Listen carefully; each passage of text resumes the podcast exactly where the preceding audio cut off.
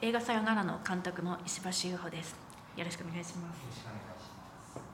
さよならが初あの長編監督の初めての作品になるんですけれども、はいそれまではあの短編映画を年に1本から3本ほど撮りながらあの映像を作ってやっていますね映像の勉強をしてない時に撮った作品っていうのはあるんですけどそれはほとんど露出していなくてはい。その2年目に撮った「フレッケリは浮く」っていう作品があるんですけれども。あそうなんです。そっちが先で。そちらはあのニューシネマワークショップというあの映画学校にいた時にあの実習で撮った作品になりますね。卒業制作ではなく実習の一本として。ああそうです。システム上その1本を撮るみたいな。あまあちょっとなんでしょう。いろいろとバトルがあって選ばれし者が撮るみたいな。あそうです そうですあそうなんですね。えっと、実は最初はムージックラボっていうところが全く関係ないところからスタートしていてはい。あの主演の妹はるかさんの紹介であのこっちの原作のごめんさんはい。とちょっとあの知り合うことになりましてそうなんですねそれが2年3年前くらいだと思うんですけどでその時に、まあ、ごめんさんの漫画を読ませていただいてすごく素敵だなと思って何か一緒にできたらいいですねっていう話になってでそこで1個提案させていただいたのがあの私がごめんさんの漫画を映画にして私の映画をごめんさんに漫画にしていただくっていうなんかそういうことができたらいいねっていうあのちょっとあ そうです。ちょっとお互いなんでしょう、コラボみたいな感じでできたらいいなっていうまあちょっと最初は割と世間話くらいのノリのところから始まったんですけどでそこから、まあ、どの漫画がいいかねっていう話になって、はいごめんさんの結構本当に初期の多分23作目くらいだとは思うんですけどこの「さよなら」っていう原作が、まあ私の中では一番惹かれてじゃあこれをぜひ映画にしたいですけどっていう話をした多分その帰り道とかだと思うんですけど電車で一人でツイッター見てたら妹さんがいのりさんと一緒に写ってる写真が流れてきて そうですね。主演の人2人が本当にたまたまあのイベント上映イベントかなんかで一緒に撮ったみたいなんですけど。それであれ？この2人すごくさようならのゆきとあやだなと思って。写真だけで決めるなっていう感じなんですけどそのインスピレーションもあって。えそこから最初は短編映画にしようっていう話で進めていきましたね。いもうそその時点で全くムシクラとかとは関係なくあでもその2人ありきで短編映画撮りますか？あじゃあ時期的にもムージックラボとかあるからいいかもしれない。じゃあムーラボの短編部門で行こうかななんて話をしてたんですよね。えっ、とそれは石橋さんの方からちょっと M ジクラドさん側にアプローチをかけようかっていう。あそうですね。ごめんさんにそういう話をしてちょっとじゃあ聞いてみますねっていう感じで。あ。なので最初は原作の内容に忠実な短編映画はい。みたいなのを想定してたんですよね。えちなみに何分ぐらいでってこああもう20分前後くらいの。もう本当にさらっとした空気感のみたいな映画にしようと思ってたんですけど。原作ってその群像性は全然ないのでもう群像的な部分は一切ない。もうユキとアヤとあの妹さんといのりさんの2人で展開していく静かな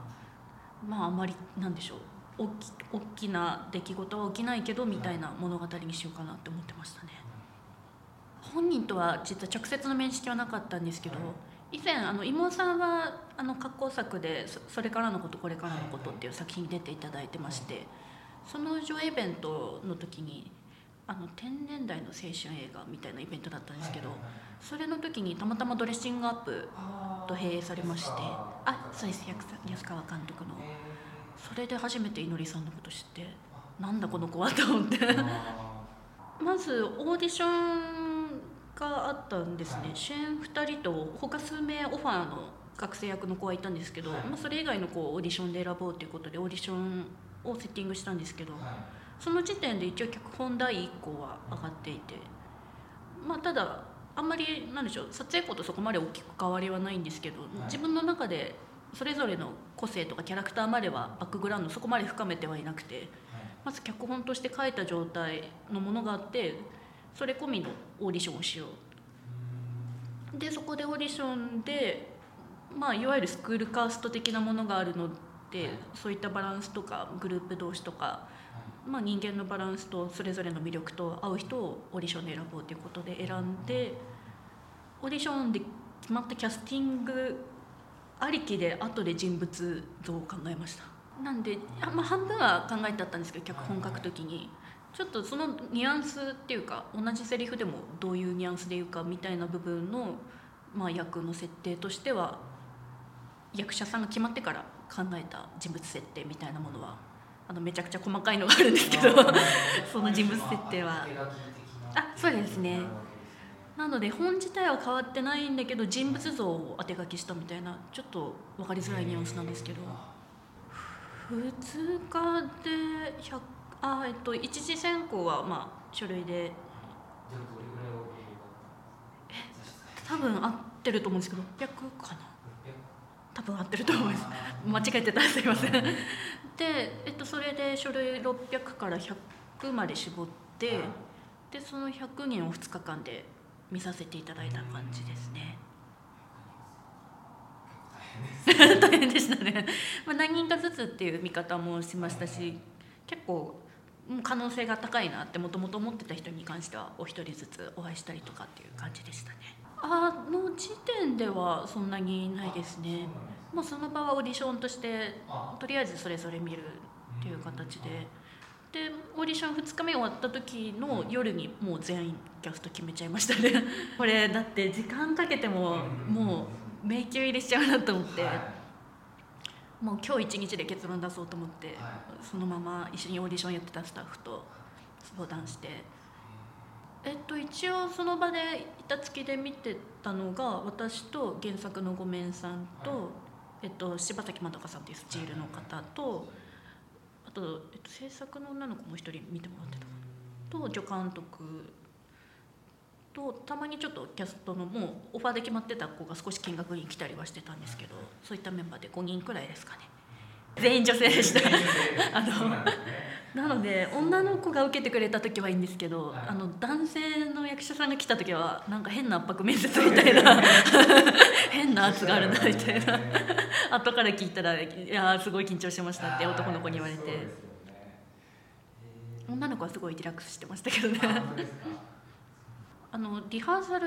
すごくいっぱい設けたんですよね多分一番多く出てる子で5日間とかちょっとそれぞれ差はあるんですけど。前にですね。あの正直撮影日数がもう絶対これしか撮れないっていうのがあってだから現場で押す余裕はないなと思ってもうリハーサルでガチガチに固めていこうっていうのがあって。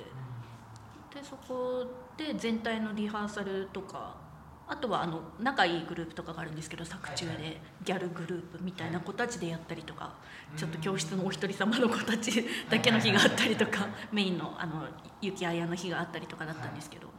そこで、まあ、さっき話してたような結構人物のディテールをここで詰めていくこととか、まあ、一応本読みはそんなには実はやってないんですけど現場に入る前はほとんどがお話ばっかりですね。もう人物設定を詰めていくっていう作業だけを、まあ、作品を理解するっていうのを自分がどういう人物でそこにいるのかっていうのをここと深めるっていうことにほとんど時間を使っていて。でちょっと話ずれちゃったんですけどそれで現場に行った時にもちろんメインのあの脚本上のやり取りを撮るつもりでこっちがカメラ組むんですけどあの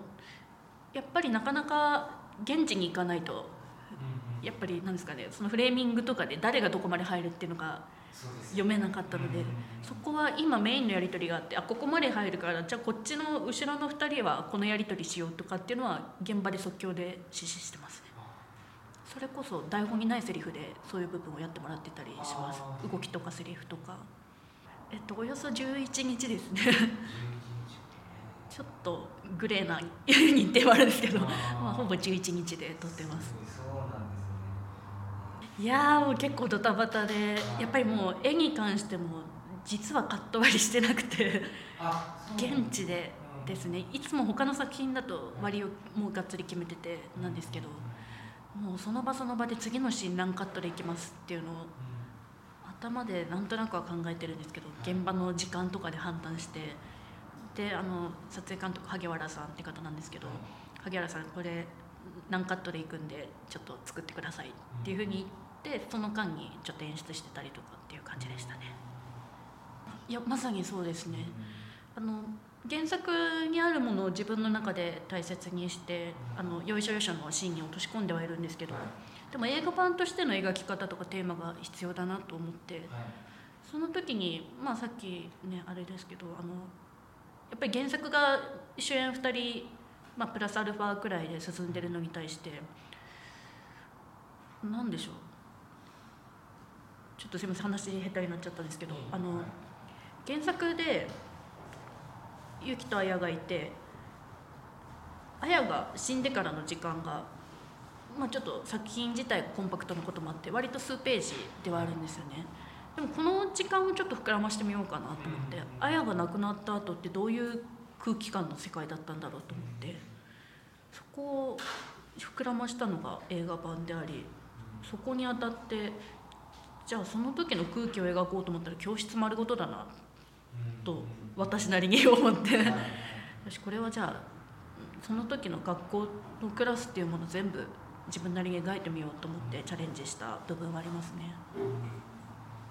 実はごめんさんが脚本に関与してる部分って最初にまあ人物の名前とか人数を決めよう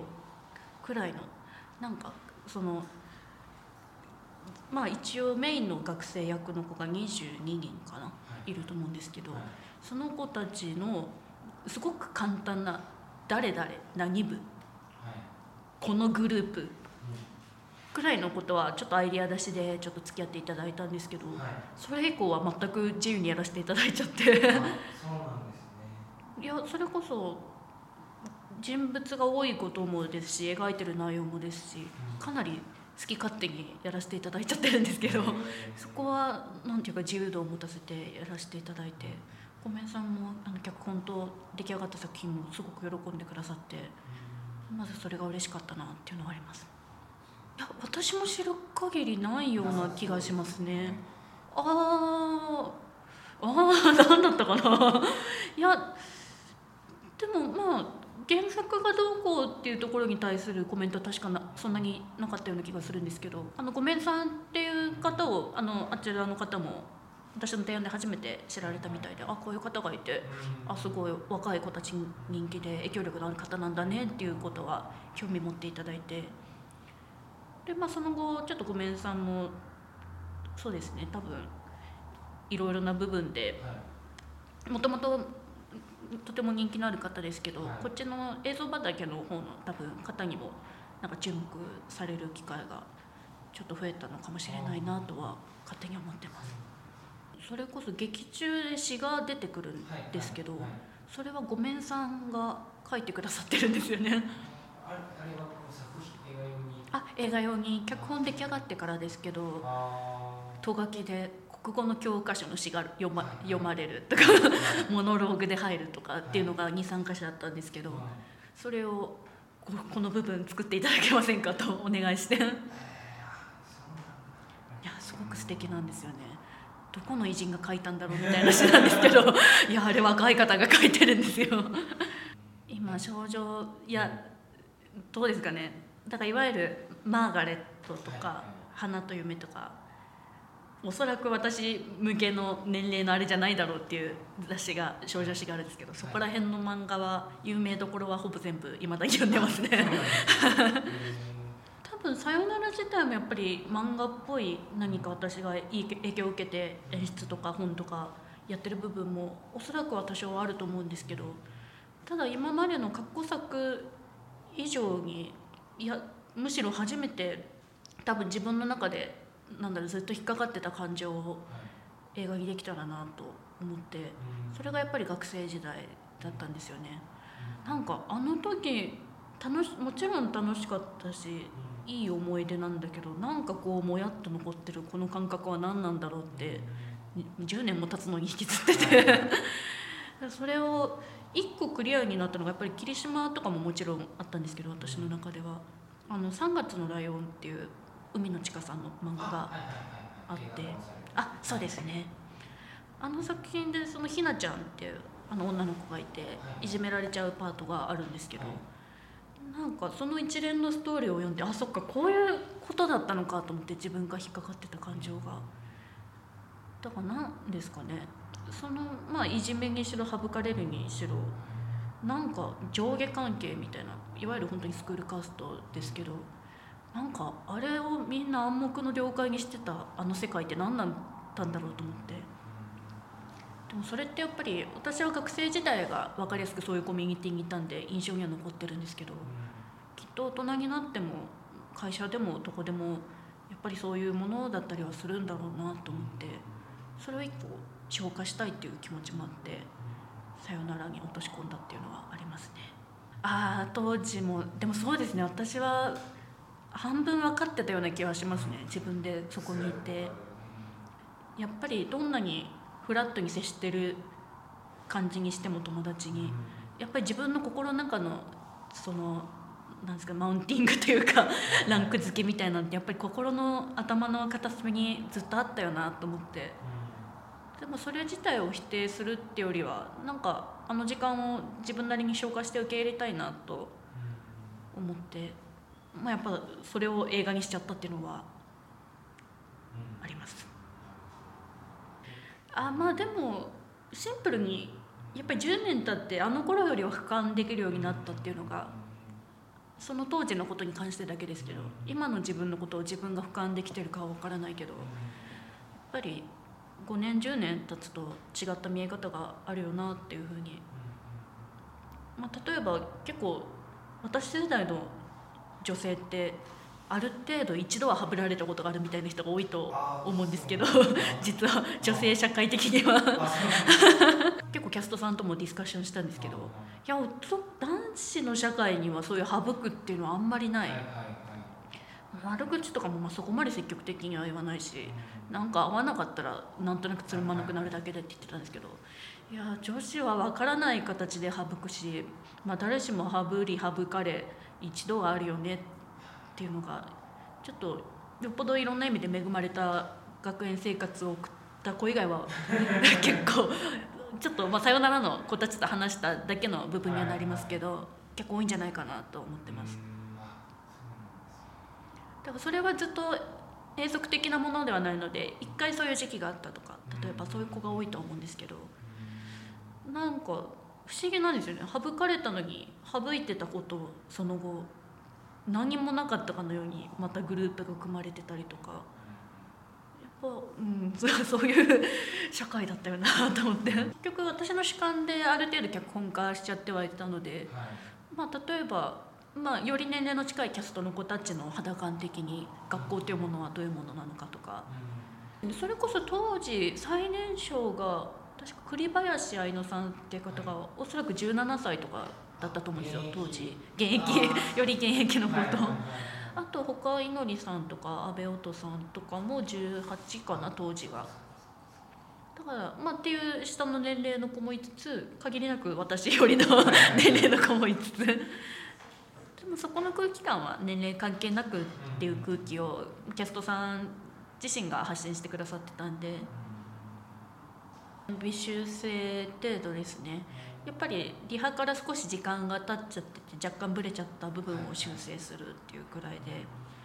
どうしてもちょっと時間の現場の時間の制約っていうのはあってまあもっとできたなっていう後悔する部分ももちろんあるにはあるんですけどそこはやっぱり役者さんそれぞれが自分の役はこうだこの作品で描くものはこれだっていうのをちゃんと芯に持ってくれてたから現場がスムーズだったっていうのはあります。あともう一個付け足すとしたら動きはほぼつけてないです。リハで簡単に確認するだけでなるべくなんかもう慣れたあの振り付けみたいな動きになっちゃうのが嫌で。なんで実際の誰がこう離席してあっちに行くこっちに行く座る立つっていうのはリハではほぼつけずに現場でっていうのはありましたご自身のタイミングでというか。あまあそうです。現場でここからここでこのタイミングでっていうのは言うんですけどなんか歩く所作とかがやっぱりうん。もうなんでしょう。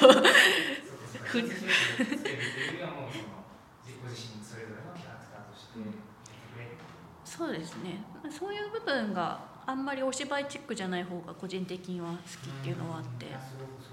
若い子なんで何もなくはもしかしたらないかもしれないんですけどとはいえ私はあんまりそういうなんでしょうオフの部分にはそこまで深く関与しないようにしててもちろん役のこととかはすごく、ね、あの熱意的に話すんですけど、うん、まあ気が休まらないよなと思って単純に奥まで渡してたら。っていうのはあるんですけどでも現場に入ってくれた時に感じる空気としてみんなうまくやってくれてるな。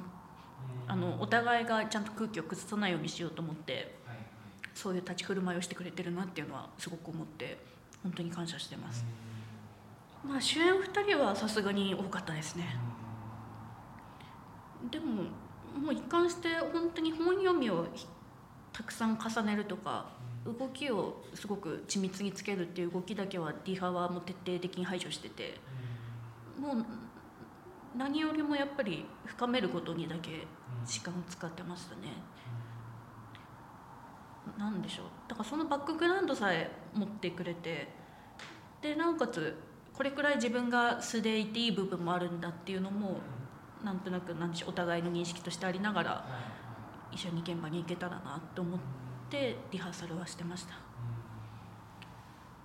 これややこしいですけどね。素の部分もあっていいよっていうのもすごくみんなに言ってて。ご飯食べる所作とかがもう本人の 素の感じっていうのが結構好きなんですよね「さよなら」では確か出てこないけどまあタバコ吸うっていうことにしてもはい。何か食べるってことにしても。なんだろう。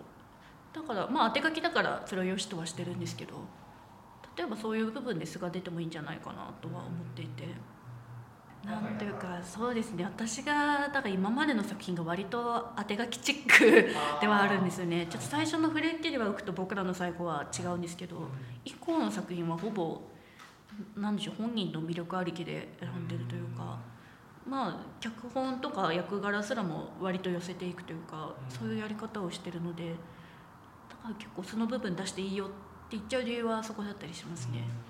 もしかしたら今後いろんな意味でこってこてに固めこななんなきゃいけない時が来るかもしれないんですけどそれはそれでまた見たいです。でそうです。なんかそういうのはそういうので全然興味があるというかやってみたいものでもあるので今までやってきたやり方というか重ねてきた部分に関してはなんか本人の魅力もそのままいただきつつ役となんでしょう半々でありながら融合してるみたいな部分が理想として持っています。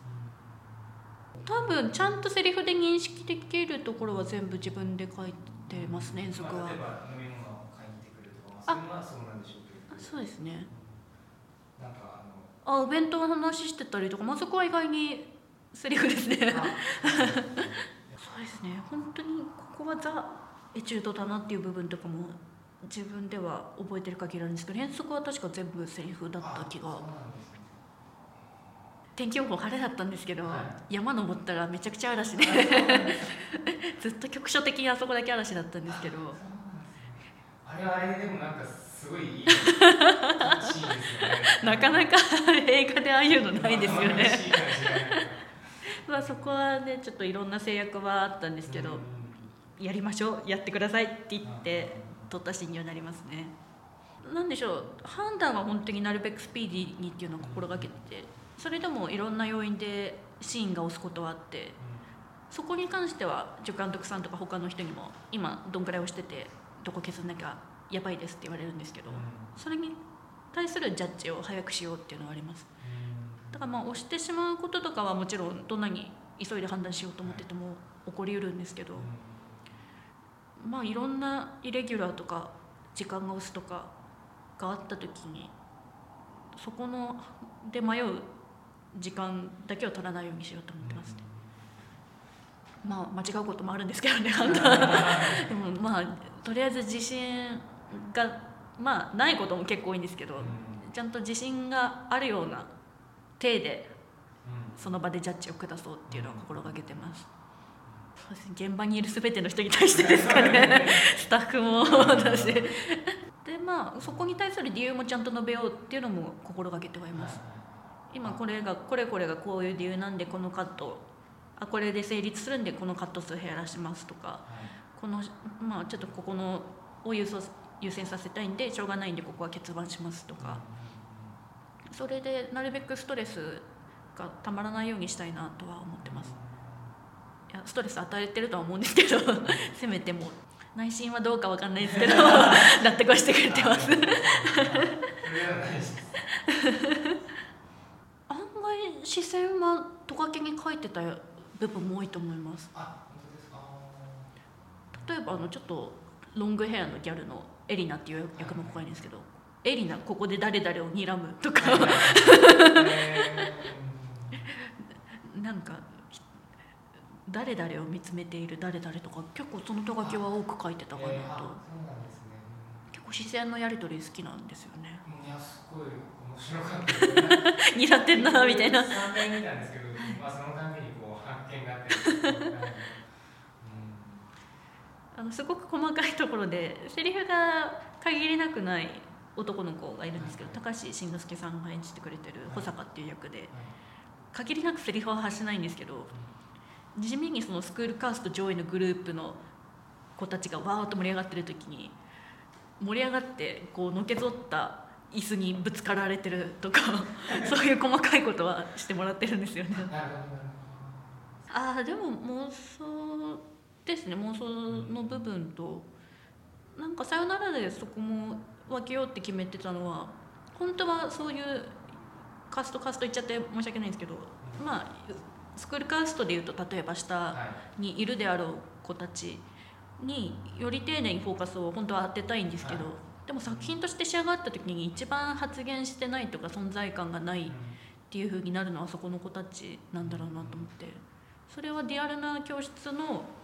発言権のなさとか発信力のなさっていうのをやっぱり本当は描きたいけど作品としては。そうなんですよね。だから本当はそこをそそっちによりフォーカスを当てて描くってやり方もありだとは思うんですけど教室で感じてた空気としてはあの子たちの発言権発信力は少なかった低かったはずだと思ってそういう立ち位置にしようっていうふうに思ってました。あでもテストではやってそれを本番でどれくらい的確に決められるかっていうだけであそこはそんなには時間かかんなかった気がします。でもまあ34回取ったかなテスト含め。あそこは結構そうなんですよね。事前にバチッとカット割りのこれでここでこのカット取りますっていう指示は書いてなかった割にあそこはちゃんと頭にあった絵でここはこうだなっていうふうに 勝手に思ってました。いや実はこれすごく私的な理由なんですけど私人に触れるの結構苦手なんですよ。あ触れられるのが嫌悪があるとかではなくて自分から人に触れるのが苦手で。なんかそれっていや別に病いていけない意味じゃなくて自分の心の問題なんだろうなと思ってどれくらい人に何かを許してるかとかそういうことかもしれないですけど。でも例えば「さよなら」の世界だったらみんな表向きそこそこ平和に生活してるように見えて実は何だろう自分のパーソナルな部分をおのおのが持ってて意外に他人を踏み込ませてないというか友人同士グループ同士でも、まあ、例えばユキがハブられても結構しれっとハブられちゃうというかそこで何か「いや私ユキちゃんと友達だから私は味方になるわ」とかっていう動きがあるわけでもなく。だからあのなんだろう。学生時代の友人関係が全てでは全てがそうではないですけどなんだろう。本当に好きだったかとか心を許してたかとか。10年先も友達でいられるかとか。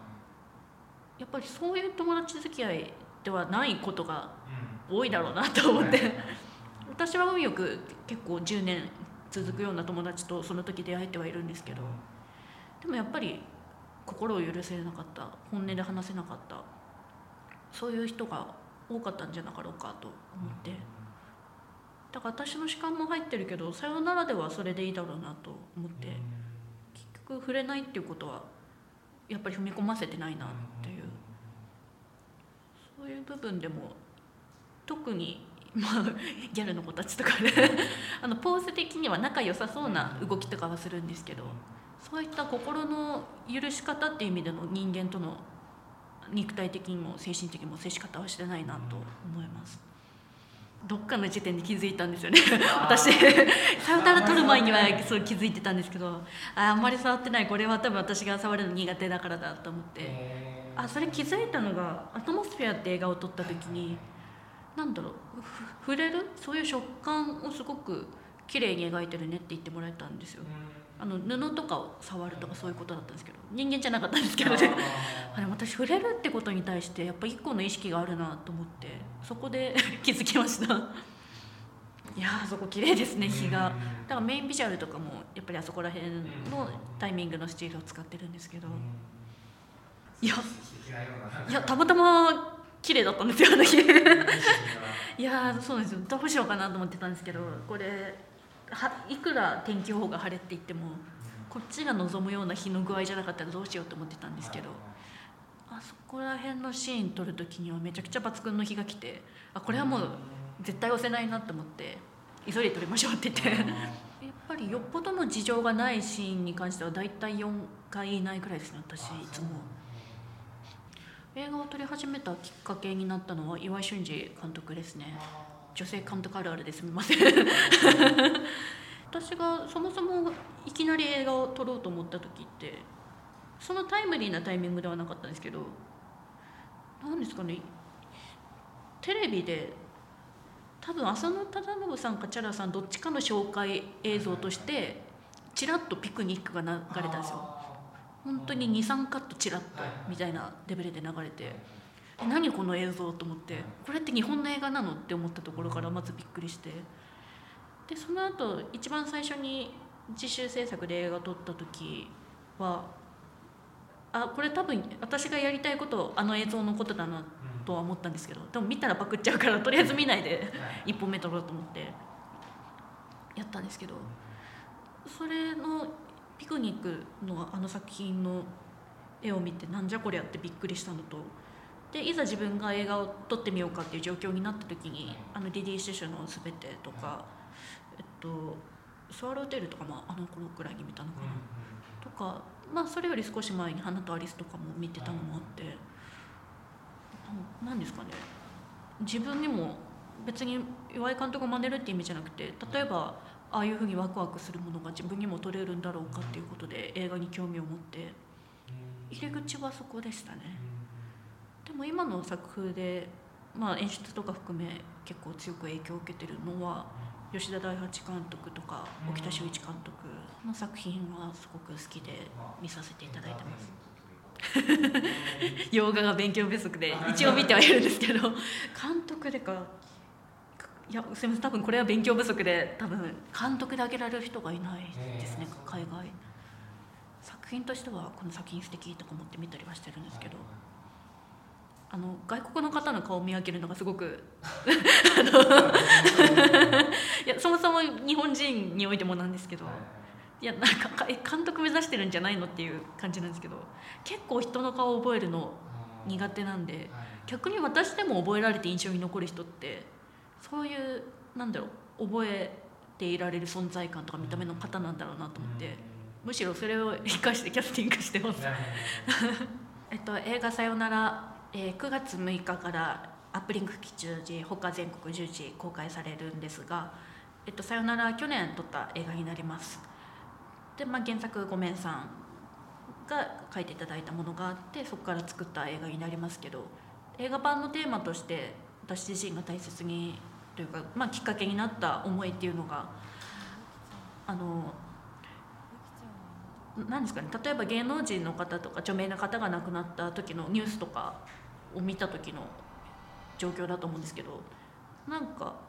例えば自分が生で接してないような遠くの人が亡くなった時に SNS 上で「誰々さん著名な方亡くなっちゃった悲しい」とかそういうの飛び交うのって今当たり前になってると思うんですけど最初に感じた違和感がそこだったんですよね。あのそれが悪いっていう意味ではなくなんかなんだろう日常の真ん中に普段ないはずの出来事に関してまた人の死という他人の死に対してこんなに100%な感じで悲しんでるのにあ3分したらなんか今このカフェに来てますとかつぶやけちゃうそういう今の時代の雰囲気っていうのが。あ今そっか今の世の中ってこういう雰囲気なんだと思って。別にそれが全てじゃないしツイッターから感じるだけの温度感かもしれないんですけどなんかそれってもしかしたら SNS の中だけじゃないかもなと。実際の例えばまあ、さよならで描こうとしたああいった学生時代とか教室の中でも生の人間の付き合いでさえそういうことが起きているんだろうなと私なりに感じてなんかその感覚を落とし込めたらいいなというふうに思って映画を撮っていました。なのでちょっとご興味を持っていただけたらぜひ劇場に足を運んでいただけると嬉しいです。で宣伝臭いですがこういったファンブックとかちょっといろいろ作品のことが詳しく理解できるグッズとか、えっと、T シャツとかもありますけどもろもろ劇場でも手に入りますのでぜひ物販もご覧になってください。よろしくお願いします。